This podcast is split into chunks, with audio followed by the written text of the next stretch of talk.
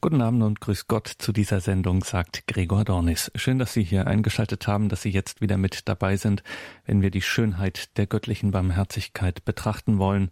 Eine Sendung mit Schwester Coletta Frankowiak von der Kongregation der Mutter Gottes der Barmherzigkeit in Krakau.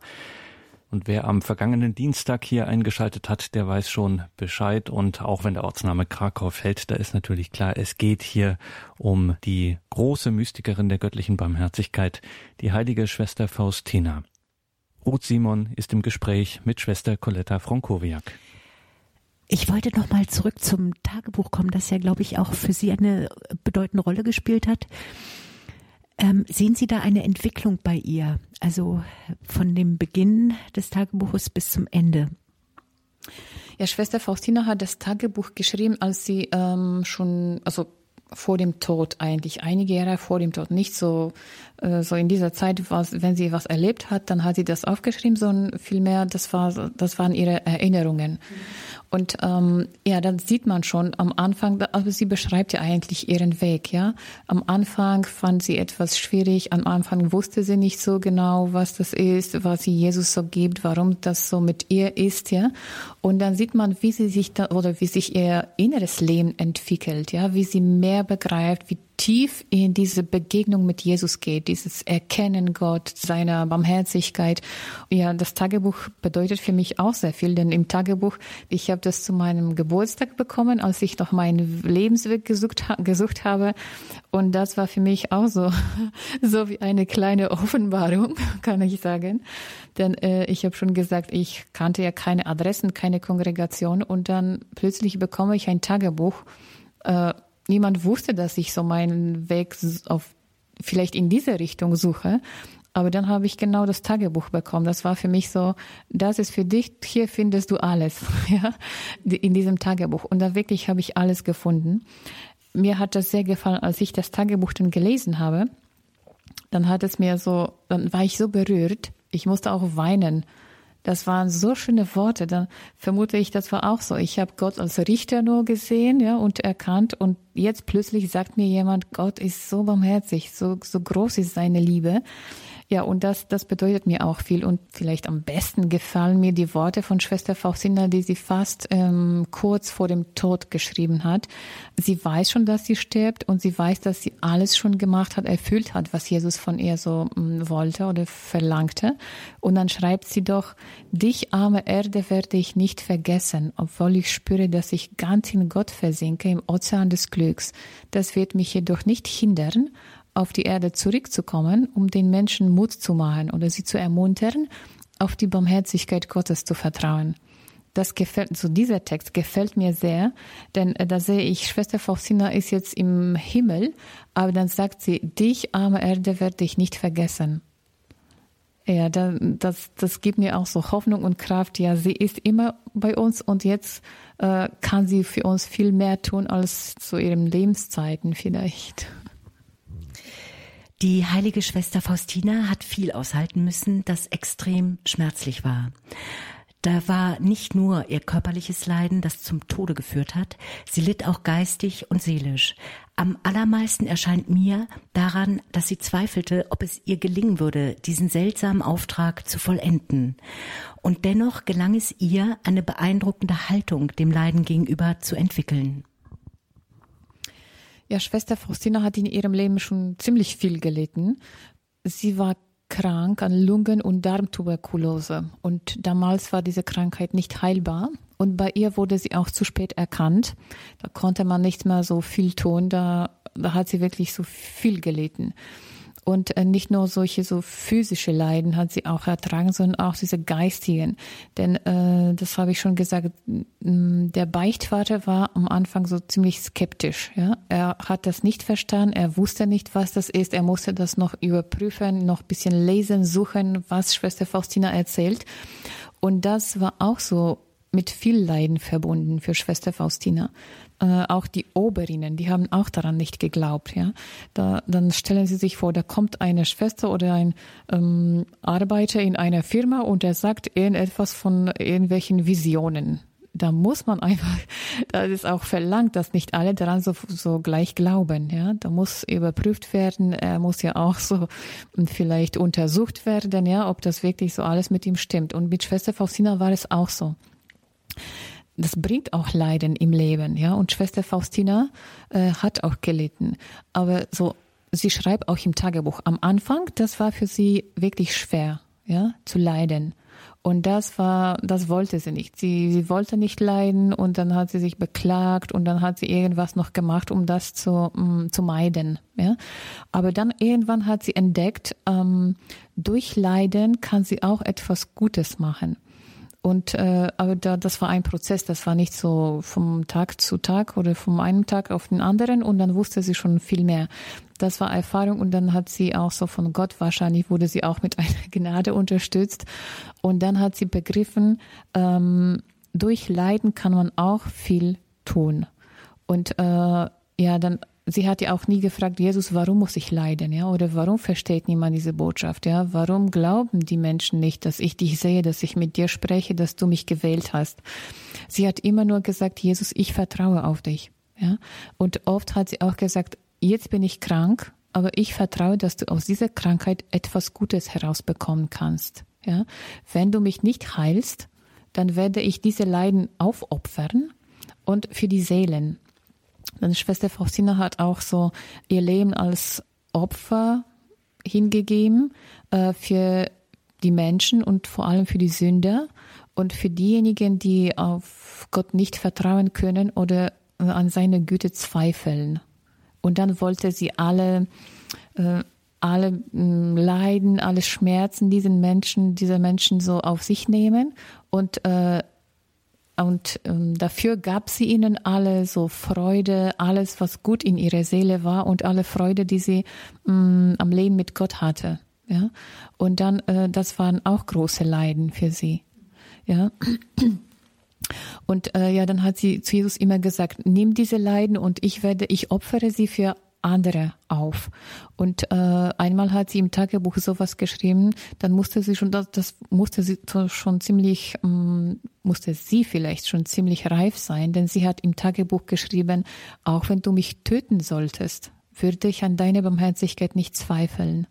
Ja, diese Worte, die sind ja ziemlich groß. Ich würde sowas nicht sagen, nicht in dieser Zeit. Ja, aber das zeigt uns auch, äh, Jesus, sie hat gesagt, Jesus, du kannst mich auch töten. Ich werde nicht zweifeln, ja. Ich kann alles, das, das verstehe ich so vielleicht. Äh, ich kann alles ertragen, nur ich will die Seelen retten. Und das hat mir auch so, das habe ich auch so irgendwann gelesen im Tagebuch, das hat mir auch sehr gefallen. Sie schreibt, oder Jesus hat ihr sowas gesagt, mm, es gibt nur einen Preis, für den man Seelen kaufen kann oder erkaufen kann. Und das ist das Leiden wir können immer unsere Leiden, auch wenn wir leiden, dann können wir sie immer auch aufopfern für andere. Und das ist so, für Gott ist das so wie, wie soll ich das sagen, ja, nicht wie Münzen, sondern sowas, wofür man etwas kaufen kann, ja. Er hat, Jesus hat auch viel gelitten und so hat er auch alle so gerettet, ja. Und Schwester Faustina, weil sie so wie, fast so wie Jesus, so barmherzig wie Jesus sein wollte, dann äh, wollte sie auch durch Leiden äh, die Seelen retten. Das war für sie auch so, so fast so eine Mission wie für Jesus. Ja, dann wollte sie ihm auf diese Weise helfen. Ich opfere irgendetwas auf und dann sollst du äh, diese Leiden mh, durch diese Leiden, durch meine Leiden vielleicht äh, anderen helfen. Ja, vielleicht erbitte ich eine Gnade für eine Seele. Und unsere Gründerin hat auch immer gesagt, ist das eine Kleinigkeit, nur eine Seele zu retten? Schwester Faustina war von diesem Satz wahrscheinlich auch so. Sie hat sicher nach diesen Worten auch gelebt, ja, und sie wollte viele Seelen retten. Und Leiden war, so wie ich gesagt habe, anfangs war es auch ziemlich schwierig für sie. Aber dann hat sie immer weiter so vielleicht Schritte, kleine Schritte gemacht und dann hat sie das ähm, entdeckt, das ist auch etwas, was wir Gott aufopfern können um andere zu retten. Gott wird dann alles so nur zu Gutem, ja, umwandeln oder verwandeln. Und das kann er auch nehmen, Ja, und dann vielleicht helfe ich irgendjemandem. Ich, ich muss ja nicht alles jetzt sehen, ja. Ich werde wahrscheinlich auch nicht sehen, wie vielen Personen ich dann geholfen habe.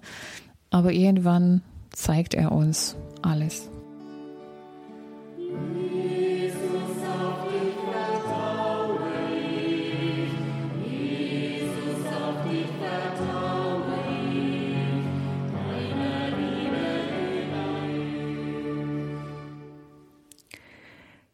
Sie haben eingeschaltet in der Credo-Sendung. Wir sind im Gespräch mit Schwester Coletta Frankowiak von der Kongregation der Mutter Gottes der Barmherzigkeit und sprechen über die heilige Schwester Faustina und die göttliche Barmherzigkeit. Als Kommentar schrieb der heilige Johannes Paul, und so ist es geschehen, die Sendung der Schwester Faustina dauert an und trägt ungewöhnliche Früchte. Diese Sendung ähm, verknüpft sich auch mit der Verbreitung eines Bildes und mit einem Rosenkranz. Vielleicht fangen wir jetzt mal mit dem Bild an. Es gibt eine Geschichte zu diesem Bild. Äh, Jesus hat ihr etwas zu diesem Bild gesagt. Ja, Schwester Faustina äh, hatte auch viele Visionen, aber eine der bekanntesten äh, ist mit genau mit diesem Bild verbunden. Schwester Faustina war damals in Płotsk Płotsk, das ist eine Stadt, das so vielleicht 100 Kilometer von Warschau entfernt ist. Und dort hat sie in einer Vision Jesus gesehen, in einem weißen Gewand. Äh, eine Hand war zum Segen erhoben und die andere berührte das Gewand auf der Brust. Und von dieser Öffnung gingen zwei großen Strahlen aus, ein roter und ein blasser. Und nach einer Weile sagte Jesus zur Schwester Faustina, male ein Bild nach dem, was du siehst, mit der Unterschrift Jesus, ich vertraue auf dich oder auf Polnisch Jesu ufam tobie. Ja, und Schwester Faustina, sie konnte auch nicht malen. Äh, so begabt war sie nicht. Aber diese Vision hat sie zuerst ihrem Beichtvater erzählt. Der Beichtvater war anfangs so ein bisschen skeptisch und er sagte, ja Schwester, malen Sie ein Bild Christi in Ihrem Herzen. Er dachte, ja, das reicht schon, sie soll so gut sein, so barmherzig sein, wie Jesus war, und dann entsteht, so kann man sagen, ein Bild Christi in ihrem Herzen. Aber Jesus sagte zu Schwester Faustina, er sagte auch, ich wünsche, dass du ein Bild malst mit dem Pinsel, ja, das auch, äh, damit auch andere Menschen es sehen können. Dann hat sie verstanden, Jesus will ein anderes Bild, etwas mehr als nur ein Bild Christi in ihrem Herzen, ja, in Schwester Faustinas Herzen. Und dann hat der Beichtvater, das war in Vilnius, äh, dann hat Professor Michał Sopoćko einen Künstler gesucht, einen Maler, der das Bild malen sollte. Als das Bild dann fertig war, Schwester Faustina hat äh, davor alles erzählt, ja, wie Jesus ausgesehen hat, was er gemacht hat, wie war das alles. Und dann hat, äh, als äh, das Bild schon fertig war, dann weinte Schwester Faustina vor dem Bild. Denn Jesus, äh, das tut mir leid, aber das sage ich, Jesus war nicht so schön, ja, auf diesem Bild. Und das können wir ganz gut verstehen, denn niemand kann doch Gott malen. Ja, Gott ist ja unbeschreiblich und malen, Gott zu malen ist auch nichts, also unmöglich. Aber Jesus sagte auch zu Schwester Faustina, ja, das ist alles, äh, das alles ist wirklich so, das ist nicht wichtig, wie das alles aussieht, sondern die Gnaden sind wichtig. Und er hat auch Schwester Faustina alles erklärt. Dann hat er gesagt auch, was diese Strahlen bedeuten, was die Unterschrift bedeutet, ja, äh, damit sie auch was versteht, damit sie ihrem Beichtvater auch erzählen kann oder vielleicht erklären kann. Ja, und dann hat Jesus gesagt, der rote Strahl, das ist Blut, das das Leben der Seelen ist. Und der blasse Strahl, das ist Wasser, das die Seelen reinigt. Das sind Worte Jesu, ja, zu diesem Bild. Ja, und äh, dann haben die Theologen auch was gemacht. Ja, die haben das ergründet. Was könnte es, was könnte es vielleicht ja bedeuten? Was wollte Jesus dadurch sagen? Und dann heute wissen wir das, das haben auch die Theologen gemacht. Äh, der rote Strahl oder die beiden Strahlen zuerst, die symbolisieren eigentlich die Sakramente der Kirche. Ja, der rote Strahl, also Blut, das ist Sakrament, das ist Eucharistie eigentlich. Denn, denn Eucharistie gibt uns Leben oder stärkt unser geistiges Leben, ja, das innere Leben. Und der blasse Strahl, das sind zwei Sakramente jetzt. Sakrament der Taufe zuerst und Sakrament der Beichte. Die beiden Sakramente reinigen menschliche Seelen, ja. Und so, Jesus hat auch zu Schwester Faustina gesagt, glücklich ist die Seele, die im Schatten dieser Strahlen leben wird. Das jetzt wissen wir, die, die beiden Strahlen bedeuten Sakramente. Und äh, diese Worte Jesu können wir so verstehen. Glücklich ist jemand, der einen guten Gebrauch von den Sakramenten macht. Ja, also glücklich ist die Seele, die im Schatten dieser Strahl leben wird. Wenn wir gut die Sakramente benutzen, dann können wir uns glücklich nennen. Ja, wir sind auch glücklich, denn wir leben in so in, in einer Freundschaft, engen Freundschaft mit Gott. Wir können auch ihn sozusagen fast sehen, ja, mit unseren inneren Augen. Oder wir können an den so barmherzigen Gott glauben und wir können auch so keine Angst vor ihm haben, ja. Wir sind ja von seiner Barmherzigkeit auch beschützt.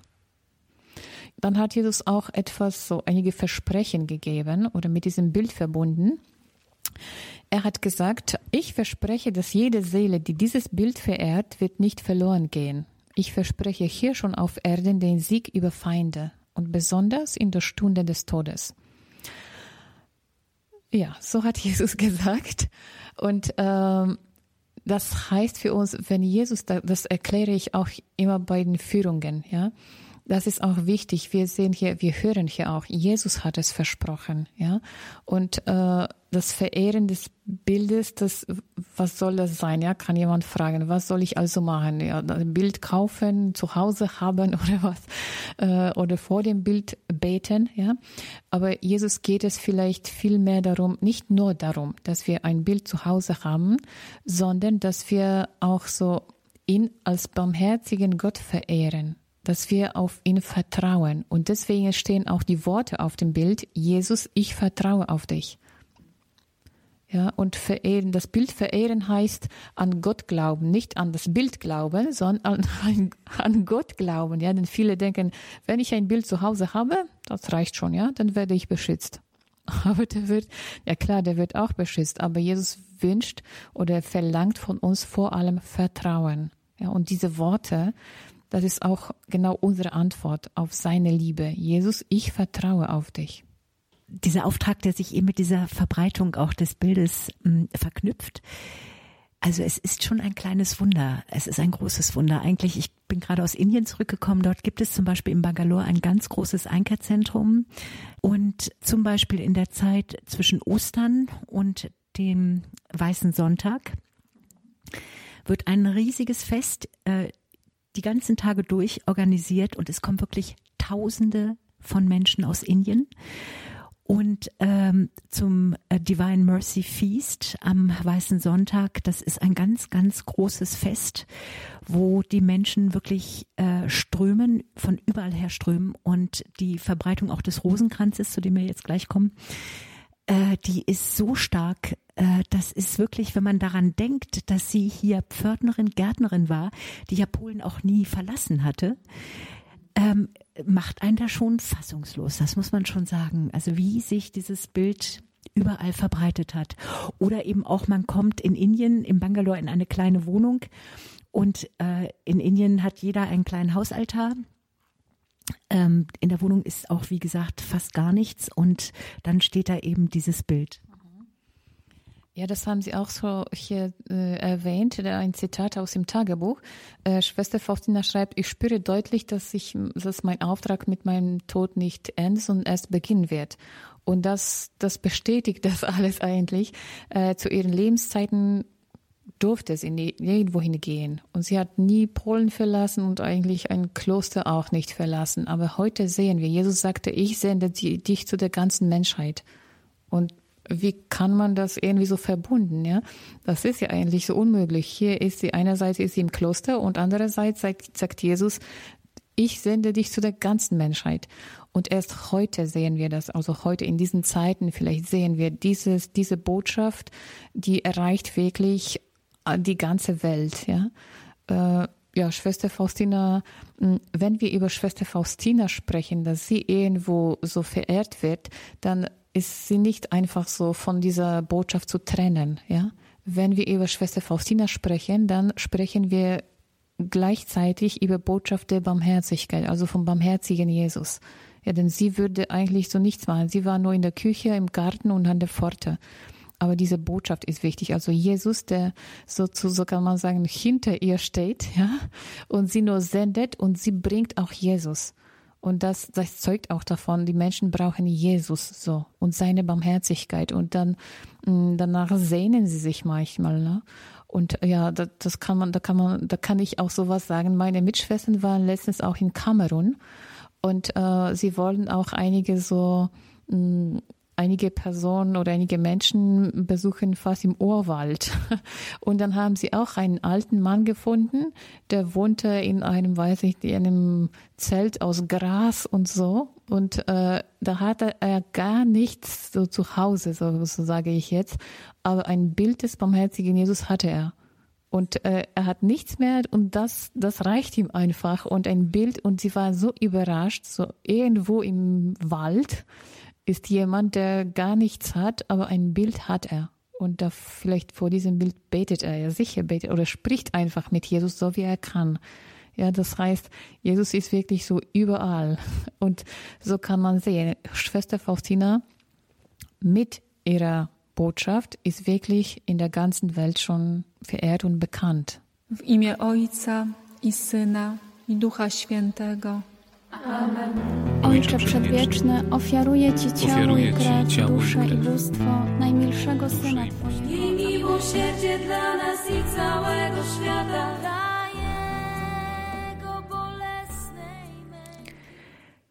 Sie haben eingeschaltet in der Credo-Sendung. Wir sind im Gespräch mit Schwester Coletta Frankowiak von der Kongregation der Mutter Gottes der Barmherzigkeit und sprechen über die heilige Schwester Faustina und die göttliche Barmherzigkeit. Ich würde Sie bitten, uns zum Geheimnis des Barmherzigkeit-Rosenkranzes einen geistlichen Impuls zu geben. Warum sollte dieser Rosenkranz in unserem geistigen Leben eine Rolle spielen? Tja, äh, dieses Gebet hat Schwester Faustina Jesus selbst diktiert. Das ist hier auch so wichtig, denn ähm, diese Botschaft oder diesen Auftrag, es ist nicht so etwas, was wir so annehmen können oder nicht, sondern das ist auch so, Jesus gibt uns irgendwie so, so sehe ich das vielleicht, ähm, Jesus gibt uns oder er sagt uns durch Schwester Faustina über seine große Barmherzigkeit, wie er ist, wie seine Barmherzigkeit ist. Und nicht nur das, er gibt uns irgendwie so Schlüssel oder Mittel, dass wir aus dieser Barmherzigkeit auch schöpfen können. Und äh, ja, eins, das ist das Bild. Ja, wir können das Bild verehren und vor dem Bild beten und unser Vertrauen stärken.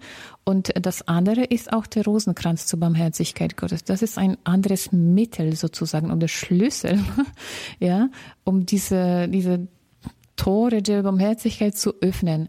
Und Jesus hat Schwester Faustina dieses Gebet selbst diktiert und hat auch äh, damals gesagt, mir gefällt durch dieses Gebet alles zu geben, worum die Menschen mich beten. Und wenn das mit meinem Willen übereinstimmt, das ist auch ein kurzes Gebet, aber auch sehr wirksames Gebet. Denn in diesem Gebet ähm, beten wir so durch die Leiden Christi wollen wir Barmherzigkeit so rufen, ja.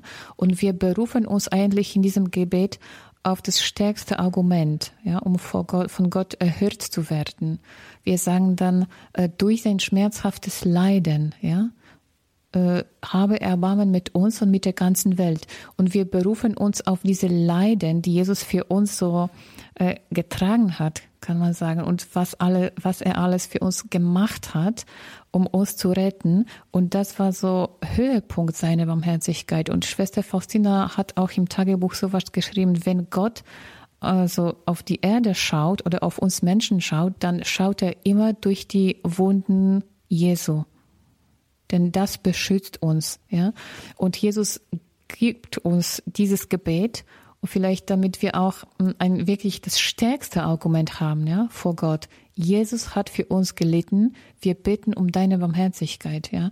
Sonst ist sein Leiden, sein Tod und auch Auferstehung eigentlich sinnlos, ja, oder umsonst.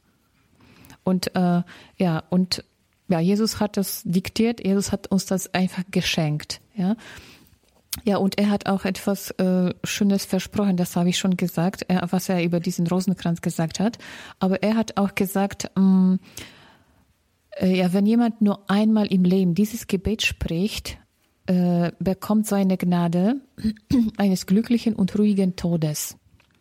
Und er verspricht auch alle Gnaden. Jesus hat doch gesagt, mir gefällt alles zu geben. Ja, das heißt, äh, ich sage das auch immer so, ich erkläre das immer den Pilgern. Das hat Jesus gesagt. Nicht irgendjemand, sondern Jesus, der nur Wahrheit sagt und er verspricht uns was. Das heißt, er will auch diese Worte so halten und diese Worte werden auch in Erfüllung gehen. Wir können um alles bitten, aber dann hat er noch ähm, so dazu gesagt, wenn das mit meinem Willen übereinstimmt, ja, da, da, wir können wirklich um alles bitten, aber immer nur sagen, Jesus, wenn das dein Wille ist, wenn ich vertraue, dass du mir alles gibst. Du bist doch Gott, du sagst, du bist Liebe und Barmherzigkeit und ich vertraue, dass du mir alles gibst. Ja, er kennt uns.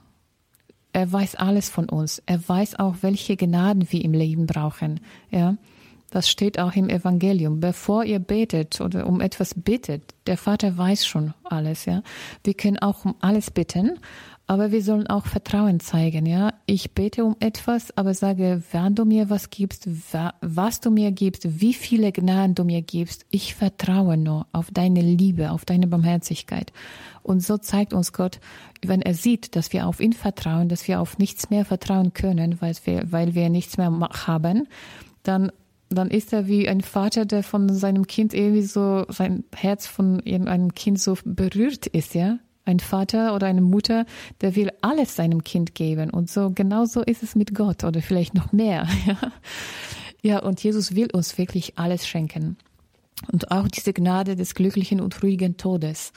Ja, das, ähm, das ist auch sehr wichtig für uns alle, denn niemand von uns will ja so, weiß ich nicht, Angst haben oder im Entsetzen sterben. Ja, wir wollen alle ganz ruhig und glücklich sterben. Und glücklich sterben heißt mh, mm, nicht ohne Gott, also in Sakramenten mit Gott versöhnt, vereint und so. Ja, und Jesus verspricht auch diese Gnade.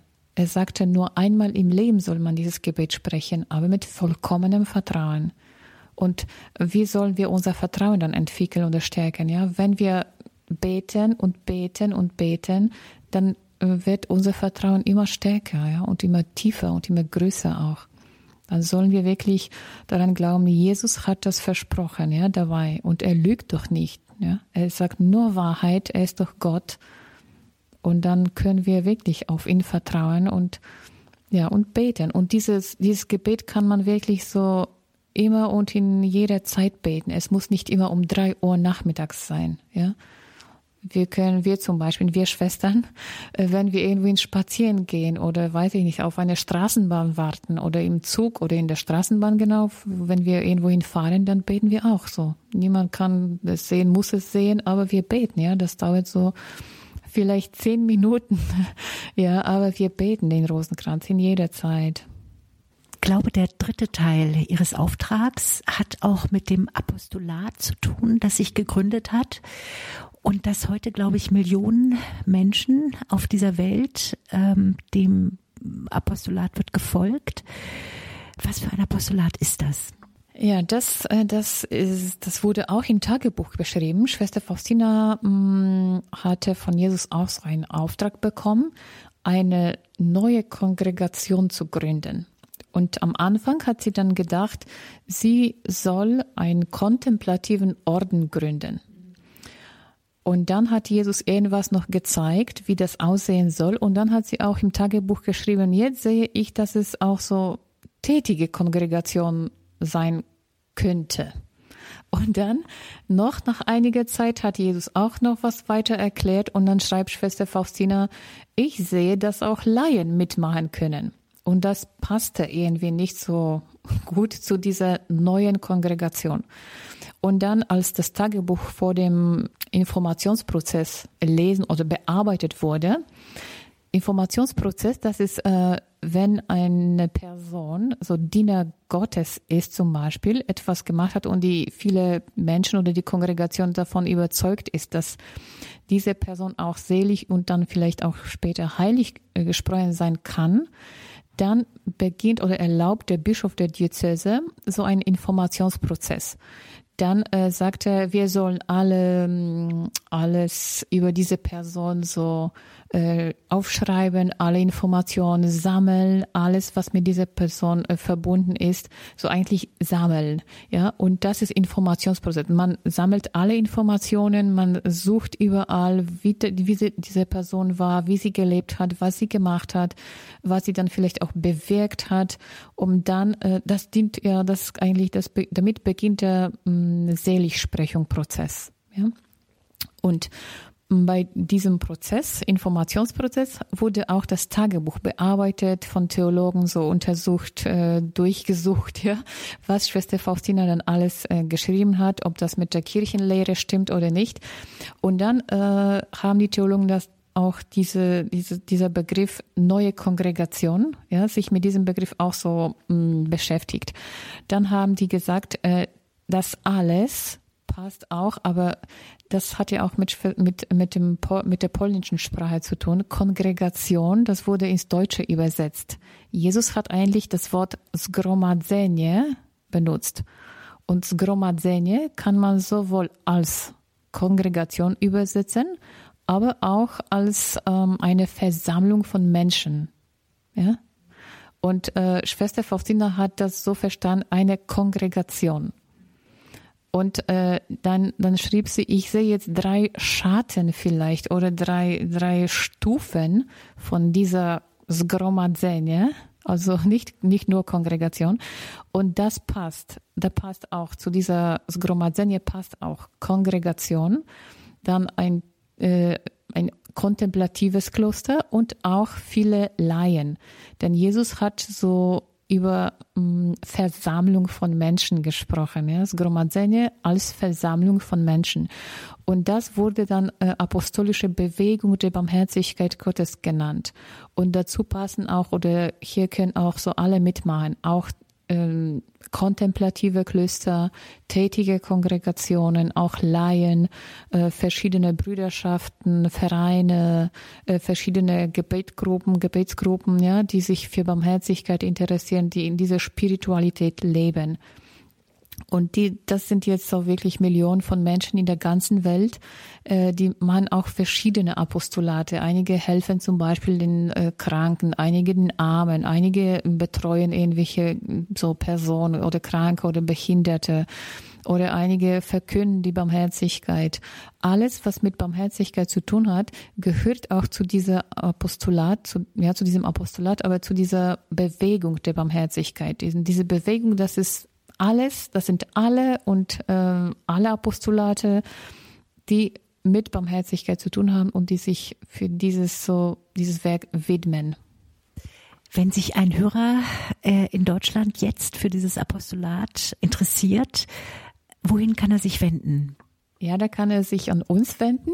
Hier in Krakau ist so ein Verein, äh, Verein der Apostel der Barmherzigkeit Gottes.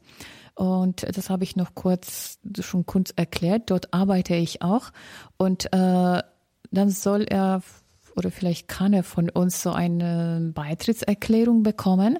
Und diese, dieses Apostolat oder dieser Verein mm, ist für alle Personen, für Priester, für Ordensschwester, für Laien auch, die äh, von Schwester Faustina was lernen möchten, ja, die ihr inneres Leben vielleicht auch entwickeln möchten, die diese, diese Barmherzigkeit kennenlernen möchten oder ähm, die etwas mit ihrem Leben einfach machen wollen. Ja.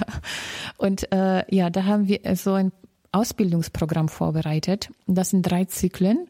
Wir suchen und äh, versuchen auch, ja, diese Barmherzigkeit zu ergründen auch. Und diese Zyklen, das, das heißt ähm, ABC des inneren Lebens. Dann versuchen wir alles, ähm, sich mit unserem inneren Leben zu beschäftigen, was das ist, wie sich das entwickelt, was dazu gehört, ja, zum Beispiel Gebet, Mm, Sakramente besprechen wir auch, alle Gebote und äh, was in einem Menschen so ist, was er dann selbst von sich selbst eigentlich so machen kann, ja. Und wozu er Gnaden braucht, dann das erklären wir auch, ja. Äh, dann der zweite Zyklus, das ist äh, Bibelzyklus, also biblische Zyklus vielleicht so. Äh, und dann suchen wir diese Barmherzigkeit so in der Bibel Wir sehen, wie das war, wie es in den, so im Alten Testament steht und im Neuen Testament, wo Gott über sich als barmherzig, als barmherzigen Gott spricht. Mm, wie zeigt er uns, ja, sich selbst als barmherziger Gott? Und dann äh, der dritte Zyklus heißt ähm, die Sendung und die Spiritualität der heiligen Schwester Faustina. Und dann suchen wir genau, was Schwester Faustina gemacht hat. Wir suchen, lernen, lesen auch, wie sie dann so gemacht hat in ihrem Leben, alles gemacht hat, dass sie heute so ein großes Vorbild der Barmherzigkeit und des Vertrauens ist, ja. Dann sehen wir, Schwester Faustinas Leben war auch nicht so einfach. Das war nicht nur so alles schön, süß, keine Probleme, keine Schwierigkeiten, alles perfekt, ja, vom Anfang an bis zum Tod, ja. So war es nicht. Wir sehen auch, Schwester Faustina hatte auch viele Leiden, viele Schmerzen, viele Schwierigkeiten, viele Probleme. Sie hatte auch, sie hat auch viel gelitten. Sie verstand auch nicht alles, was da, was Jesus von ihr verlangt, ja. Und äh, was sie gemacht hat und wie sie das gemacht hat, dass sie trotzdem so auf Jesus vertrauen konnte. Ja, und dann haben wir noch diese geistige Praxis, so eine geistige Praxis vorbereitet, dass uns auch das äh, oder die uns helfen sollte, soll, mit Gott wirklich so innig zu leben. Ja, nicht nur einmal in der Woche, wie ich gesagt habe, in der Kirche, eine Stunde und dann habe ich Gott gefunden, sondern wirklich im Alltag. Gott will mit uns im Alltag sein und dann sollen wir, das, das kann man auch lernen. Ohne Lernen kommt nichts, ja.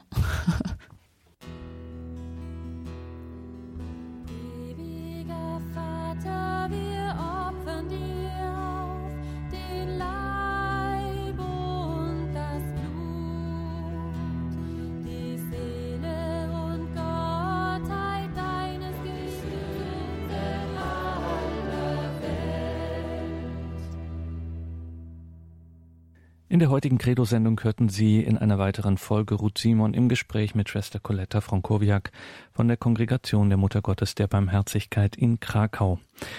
Wenn Sie sich für den Verein Faustinum interessieren, schauen Sie unbedingt in unser Infofeld zur Sendung. Dort finden Sie auch einen Hinweis zum unmittelbar bevorstehenden Barmherzigkeitskongress in Krakau, 11. bis 13. September, anlässlich des 80-jährigen Geburtstages des Rosenkranzes zur göttlichen Barmherzigkeit. Paderborn Barmherzigkeitskongress, 11. bis 13. September. Dazu Angaben im Infofeld zur Sendung auf horeb.org im Tagesprogramm. Wir beschäftigen uns natürlich auch hier an vielen Stellen mit diesem Thema derzeit verstärkt. Schauen wir auf die göttliche Barmherzigkeit und machen das natürlich nicht ohne Grund. Die göttliche Barmherzigkeit ist das große Thema der jüngeren Kirchengeschichte und das große Herzensanliegen der Päpste der vergangenen Jahrzehnte, so auch natürlich nicht zu übersehen beim derzeitigen Papst Franziskus. Miserando adque eligendo schon sein Wappenspruch aus Barmherzigkeit erwählt. Lassen wir diese Sendung also ausklingen mit Worten aus der Verkündigungsbulle zum heiligen Jahr Misericordiae Vultus, das Antlitz der Barmherzigkeit. Francesco, Vescovo di Roma, Servo dei Servi di Dio, Franziskus, Bischof von Rom, Diener der Diener Gottes, erbittet allen Lesern dieses Schreibens Gnade, Barmherzigkeit und Frieden. Jesus Christus ist das Antlitz der Barmherzigkeit des Vaters. Das Geheimnis des christlichen Glaubens scheint in diesem Satz auf den Punkt gebracht zu sein. In Jesus von Nazareth ist die Barmherzigkeit des Vaters lebendig und sichtbar geworden und hat ihren Höhepunkt gefunden. Der Vater, der voll des Erbarmens ist, der sich Mose als barmherziger und gnädiger Gott langmütig, reich an Huld und Treue offenbart hatte, hat nie aufgehört, auf verschiedene Weise und zu verschiedenen Zeiten in der Geschichte seine göttliche Natur mitzuteilen. Als aber die Zeit erfüllt war, sandte er seinem Heilsplan entsprechend seinen Sohn, geboren von der Jungfrau Maria, um uns auf endgültige Weise seine Liebe zu offenbaren. Wer ihn sieht, sieht den Vater. Jesus von Nazareth ist es, der durch seine Worte und Werke und durch sein ganzes Dasein die Barmherzigkeit Gottes offenbart. Gesù di Nazareth, con la sua parola, con i suoi gesti e con tutta la sua persona, rivela la misericordia di Dio. Abbiamo sempre bisogno di contemplare il mistero della misericordia. È fonte di gioia, di serenità e di pace. Dieses Geheimnis der Barmherzigkeit gilt es stets neu zu betrachten. Es ist Quelle der Freude, der Gelassenheit und des Friedens. Es ist Bedingung unseres Heils, Barmherzigkeit. In diesem Wort offenbart sich das Geheimnis der allerheiligsten Dreifaltigkeit. Barmherzigkeit ist der letzte und endgültige Akt, mit dem Gott uns entgegentritt. Barmherzigkeit ist das grundlegende Gesetz, das im Herzen eines jeden Menschen ruht und den Blick bestimmt, wenn er aufrichtig auf den Bruder und die Schwester schaut, die ihm auf dem Weg des Lebens begegnen. Barmherzigkeit ist der Weg, der Gott und Mensch vereinigt, denn sie öffnet das Herz für die Hoffnung, dass wir trotz unserer Begrenztheit, aufgrund unserer Schuld für immer geliebt sind.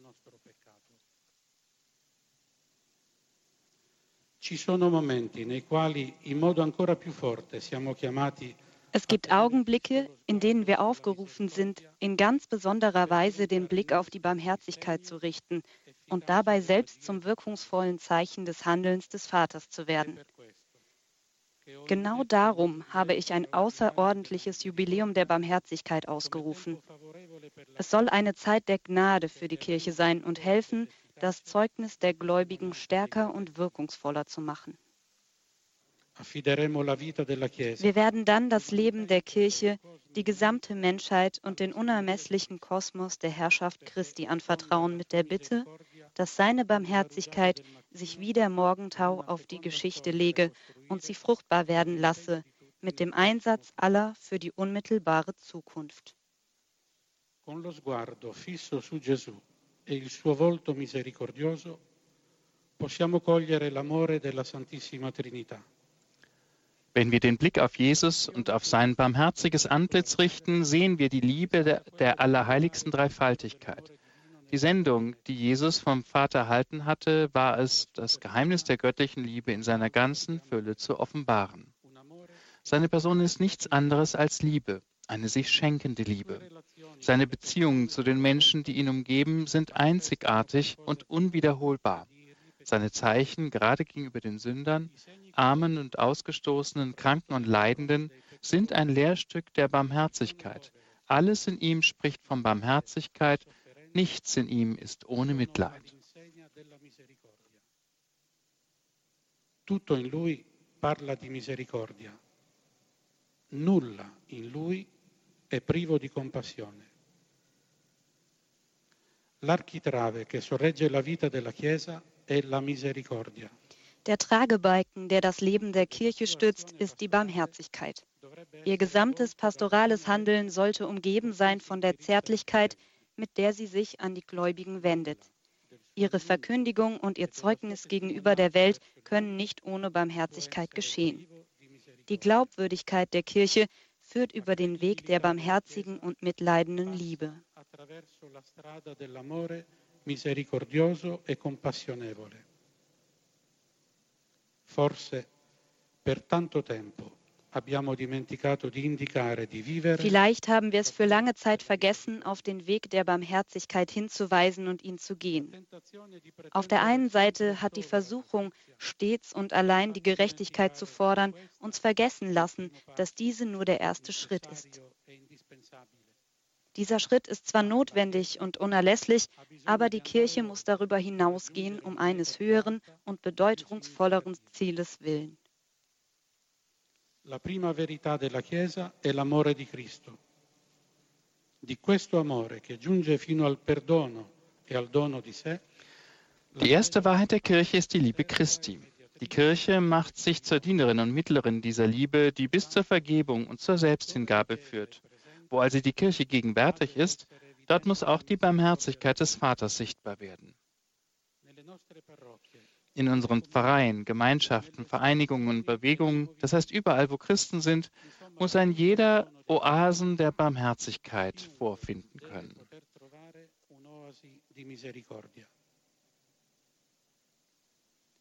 In questo anno santo potremo fare l'esperienza di aprire il cuore In diesem heiligen Jahr können wir die Erfahrung machen, wie es ist, wenn wir unsere Herzen öffnen für alle, die an den unterschiedlichsten existenziellen Peripherien leben, die die moderne Welt in oft dramatischer Weise hervorbringt.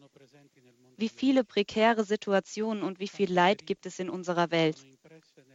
Wie viele Wunden sind in das Fleisch so vieler Menschen gerissen, die keine Stimme mehr haben, weil ihr Schrei aufgrund der Teilnahmslosigkeit der reichen Völker schwach geworden oder gar ganz verstummt ist?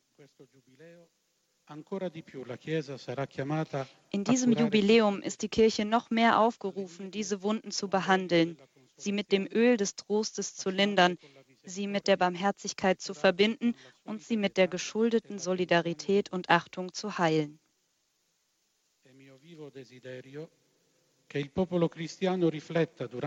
Es ist mein aufrichtiger Wunsch, dass die Christen während des Jubiläums über die leiblichen und geistigen Werke der Barmherzigkeit nachdenken.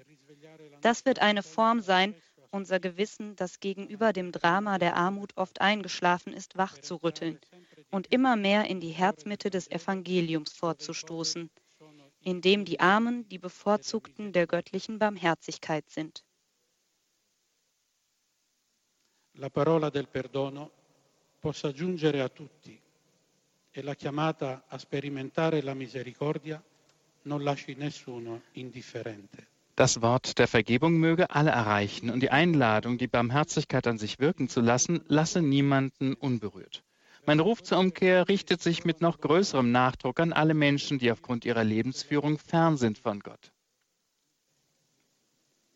Dal cuore della Trinità, aus dem Herzen der Dreifaltigkeit aus dem tiefsten Inneren des göttlichen Geheimnisses entspringt und quillt ununterbrochen der große Strom der Barmherzigkeit. Diese Quelle kann niemals versiegen, seien es auch noch so viele, die zu ihr kommen. Wann immer jemand das Bedürfnis verspürt, kann er sich ihr nähern, denn die Barmherzigkeit Gottes ist ohne Ende. So groß und so unergründlich ist die Tiefe dieses Geheimnisses, das sie umfängt, so groß und so unergründlich der Reichtum, der aus ihr hervorquillt.